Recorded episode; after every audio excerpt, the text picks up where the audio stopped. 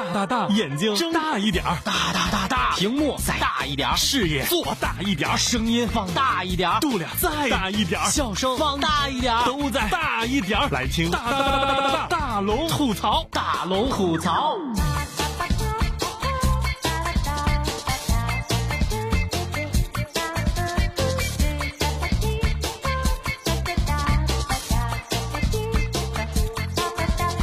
想快乐找大龙，这里是郑州新闻综合广播，欢迎光临新一期的大龙吐槽。接下来的时间，我们来放松一下情绪，我们来分享微信公众平台让大家提供的逗乐的段子。第一个段子是来自龙卷风，他说这是来自老婆和老公之间的对话。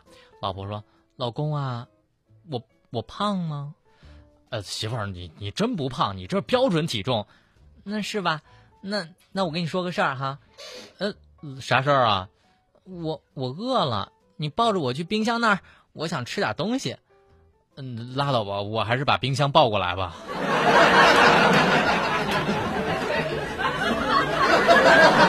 接下来的段子来自海阔天空。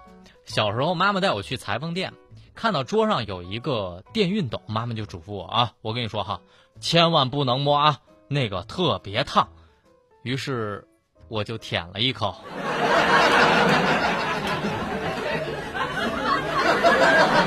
名字不简单的留言是这样的：新来的实习生特别爱买包，天天换包，领导看不惯了，就教育道：“哎，你你们这个女孩子哈，呃，这么爱买包，这是病啊，得治。”实习生回答说：“就是因为有病才爱买包的，因为包治百病。”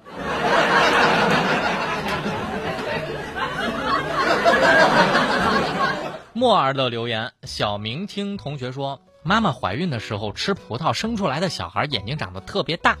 于是呢，放学回家后，小明就气呼呼地对妈妈说：“妈妈，为什么你怀我的时候不吃葡萄呢？你看我现在的眼睛这么小。”妈妈一听，不知道该如何回答。这个时候，爸爸突然笑道：“，谁说你的妈妈没有吃葡萄？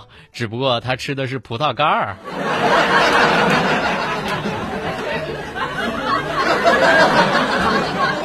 接下来最后一个段子是来自大飞的。大飞是这么说的：前天早晨，老婆趴在，呃，老公的身上就开始撒娇了。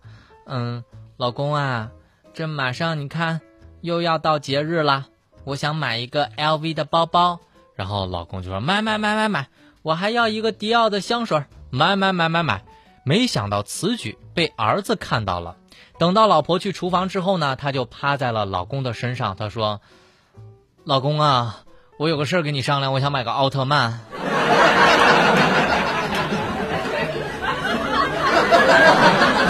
如果你是生活当中的有心人，相信生活当中你一定是一个特别逗乐的人，也一定能发现特别逗乐的段子。赶快发送你的段子给我，因为一经采用会有一份奖品送到您家。分享段子的平台，赶快打开你的微信，在右上角的小加号添加朋友里找到。公众号在公众号里搜索“迷你大龙”的汉语拼音就可以分享了，赶快把你逗乐的段子分享给大家吧！吐槽全球新闻，引爆全天笑点，给各位一个会笑的下班路上，时而深沉，偶尔幽默。他是笑容温和的男子，他是九八六新闻广播大龙。没错，您现在收听到的就是快乐的大龙吐槽。接下来的时间，我们进入大龙大声说。大龙大声说，大声说，大声说。今天大龙大声说，想跟大家来说说毕业的那些事儿。最近又临近毕业了，网上又开始各种各样的毕业照开始晒了，真的有点让大龙觉得应接不暇。本来毕业多年的大龙也不会对这有什么感觉，但是最近网上有很多的毕业照，勾起了大龙的回忆。一般的拍毕业照，如果谁没来，都是后期 P 上去的。犹记得大龙那年，有一哥们儿没来，然后呢，这哥们儿的脸就 P 到了一个女生的身上。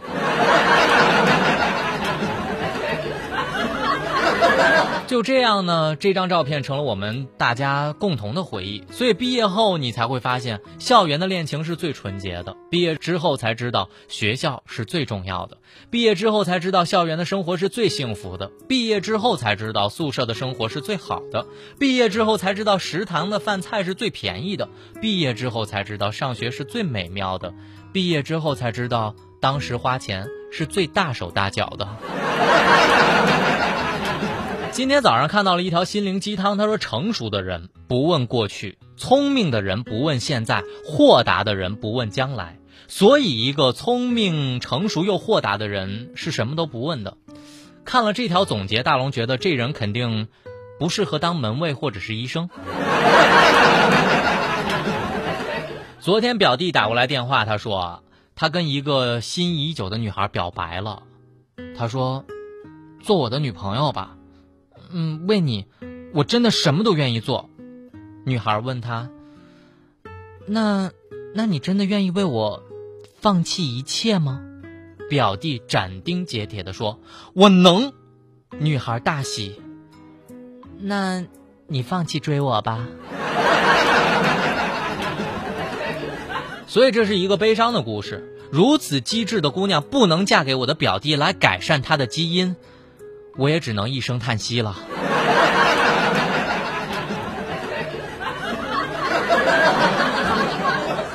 当然，人生就是生来追逐的，于是让大龙想到了一个古典故事：当年，夸父逐日，不停的跑，终于把自己累倒在地。死前，太阳问他：“你这个傻瓜，为什么要追我？”夸父颤抖着脸。扬起脸，笑盈盈的对太阳说：“长大以后，我学会奔跑，你多害怕在黑暗中跌倒。”以后，我只能奔跑，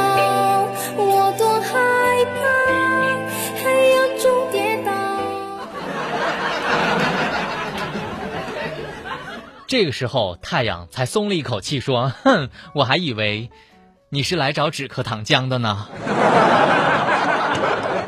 所以，不到最后一刻，你永远猜不到结局。就像拆快递，或者是拆包裹，还有拆礼物，都是一样。外观看着挺大的，拆开之后才发现里面的东西很小。当然，做人做事呢，到头来发现最后都有那么一点夸张。就像我从小到大做事。就瞬间能成为众人关注的焦点，可能也成为摆脱不了困境的原因，还有可能会获得自己玫瑰的人生。没想到这里，我都觉得两块钱买一个彩票，还真的是穷开心呐。小小的人儿啊，风筝飞起呀，天天就爱穷开心呐。逍遥的鬼儿啊，假不正经吧，嘻嘻哈哈，我们穷开心。没错，以上就是今天大龙吐槽的大龙大声说。如果想找到快乐大龙微信的公众平台，搜索“迷你大龙”的汉语拼音就可以找到我啦。吐槽全球新闻，引爆全天笑点，给各位一个会笑的下班路上，时而深沉，偶尔幽默。他是笑容温和的男子，他是九八六新闻广播大龙。接下来的时间，大龙在新闻当中吐槽一个人在社会上的价值真的很重要。比如说，有的人就觉得自己在这个社会上不重要了，而放弃了自己。乙肝携带者自认为患有乙癌，所以就放纵自己去抢劫了。这是来自新民网的消息。五月二十九号十六点许，一个三十岁左右的年轻男子在太和县的。金宫大酒店门口拦了一辆的哥刘师傅的车，刘师傅说十八时许，当车驶进太和县的某路段时，男子说要下车小便，谁知道下车之后，他从后面带了一个挎包里拿出了一把咖啡色的手枪，刘师傅立马把钱一扔，甩给了男子腰包，并且去报案。此后，太和县的警方展开了追捕。太和警方获悉，在五月二十九号到六月一号四天内，同一男子连续作案四起，对出租车的的哥和的姐进行抢劫。昨天，相关的医疗部门进行了检查，男子只是一名乙肝病毒的携带者。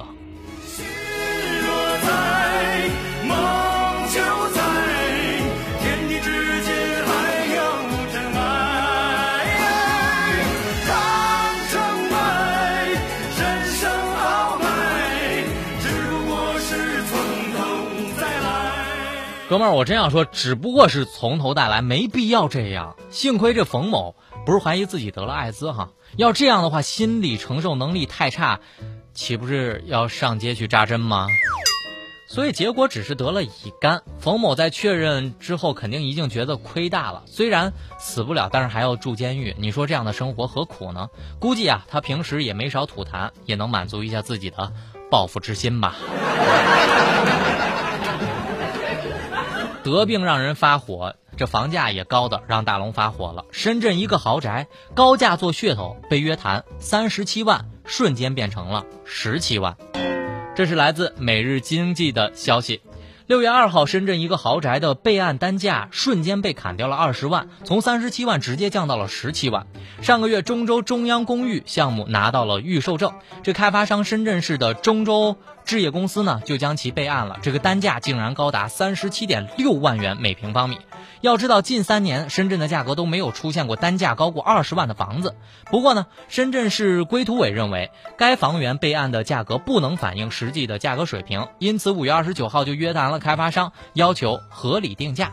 就在昨天下午，深圳市规图委网站显示，该备案的价格已经被改成了十七万六千五百三十一元。二号备案的单价瞬间砍掉了二十万，从三十七万变到了十七万。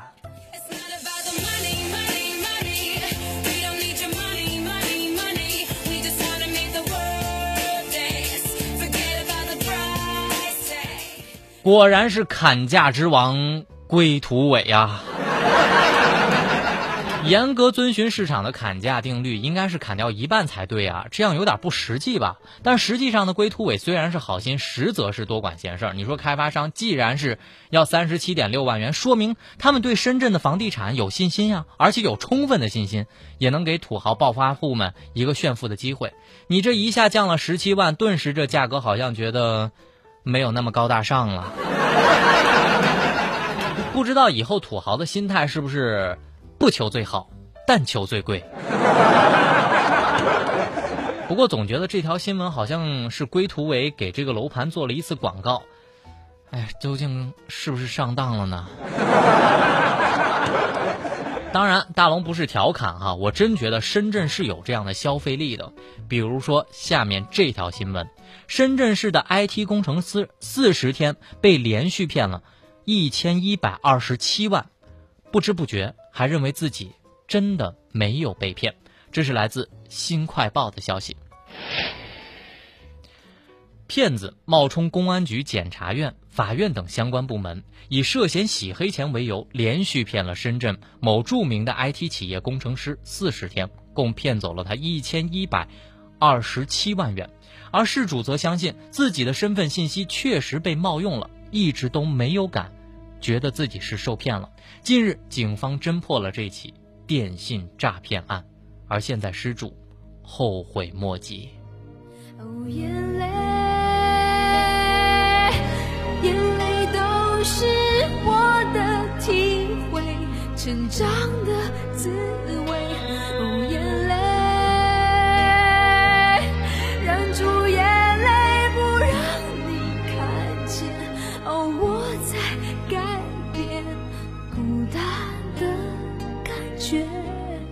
看到这么几个标签深圳某著名 IT 企业工程师一千一百二十七万，住口别想了。肯定不是你心中想起的那个王思聪。你说到底是怎样的 IT 工程师能轻轻松松的拿到一千一百二十七万呢？我只想问一下工程师，你家有没有闺女？呃，我等着呢。全球新闻，引爆全天笑点，给各位一个会笑的下班路上，时而深沉，偶尔幽默。他是笑容温和的男子，他。是九八六新闻广播大龙，没错，您现在停留的位置就是快乐的大龙吐槽。找到快乐大龙的方式很简单，微信的公众平台搜索“迷你大龙”的汉语拼音就可以找到我了。就是点开微信的右上角的小加号，在添加朋友里找到公众号，搜索“迷你大龙”就可以找到我了。接下来这件事儿呢，也让人大吃一惊，全球首台会刷脸的 ATM 机将要诞生，整容之后依然。能够识别。这是来自钱江晚报的消息。银行 ATM 机取款以前都是 ATM 机直接输一下密码，包括有一个卡就可以了。但是呢，能不能更安全一点呢？钱江晚报的记者就告诉你，ATM 机存款也进入了刷脸时代。日前，全球的第一台具有刷脸功能的 ATM 机在杭州诞生。这一台的外观貌似不惊人的 ATM 机，它的神题究竟在哪儿？刷脸究竟在哪儿呢？让我们深入浅出的来给给大家讲一下。这台 ATM 机的操作系统上有多个身份证的读取框，也就是说，这个机器上操作就必须有身份证，并且放置在此处进行读取。其中呢，这样的设置就跟在机场、火车站的自助购票机上能够看到的一样。而 ATM 机的人脸系统呢，实际上是通过读取你身份证上的照片信息，然后将此照片的信息和 ATM 机终端的摄像头录下来的人脸进行对比。这种比较呢，属于一种高端的生物识别技术。有人会问，哎，那双胞胎怎么办呢？整容之后会不会认不出来呢？其实，比如人的发际线轮廓，包括眼间的距离，还有包括皮肤的纹理等等很多细节，是可以是特有的，也是不会改变的。所以，即使你整容和双胞胎，也能被认出来。新一代的朋友，我们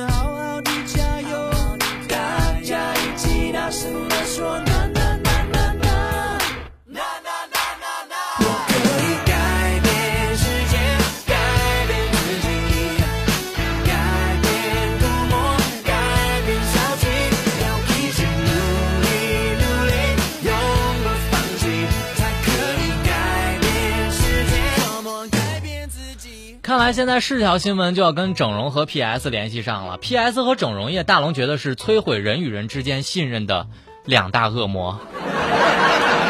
如今新技术又来冲击了，我激动的只想大喊一声：还给不给人改变命运的机会了？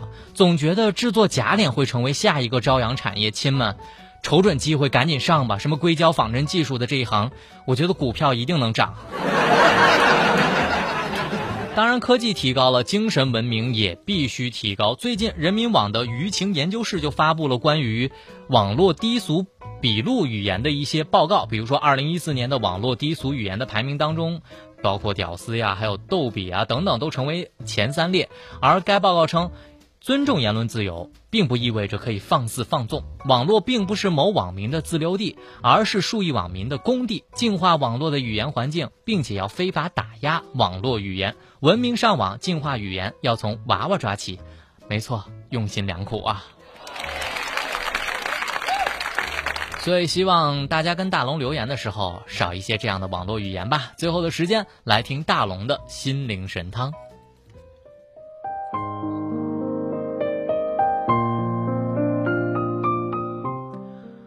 无论这个世界怎么变，都要做回原本的自己。你对自己好了，就会变得更出色，在别人眼里就更有价值；而你对别人付出的太多，自己就会变得薄弱，你的利用价值也就完了，也就真的完了。所以别老想着取悦别人，你越在乎别人就越卑微。只有取悦自己，并且让别人来取悦你，才会令你更有价值。一辈子不长，请对自己好一点儿。别总在乎别人的感受，有的时候活出自己，先需要在乎自己。好了，以上就是今天大龙吐槽的全部内容，非常感谢各位的收听。找到快乐大龙的方式，点开你的微信右上角的小加号，添加朋友，在公众号里搜索“迷你大龙”的汉语拼音就可以找到我了。新闻就是这么多，明天咱们接着说。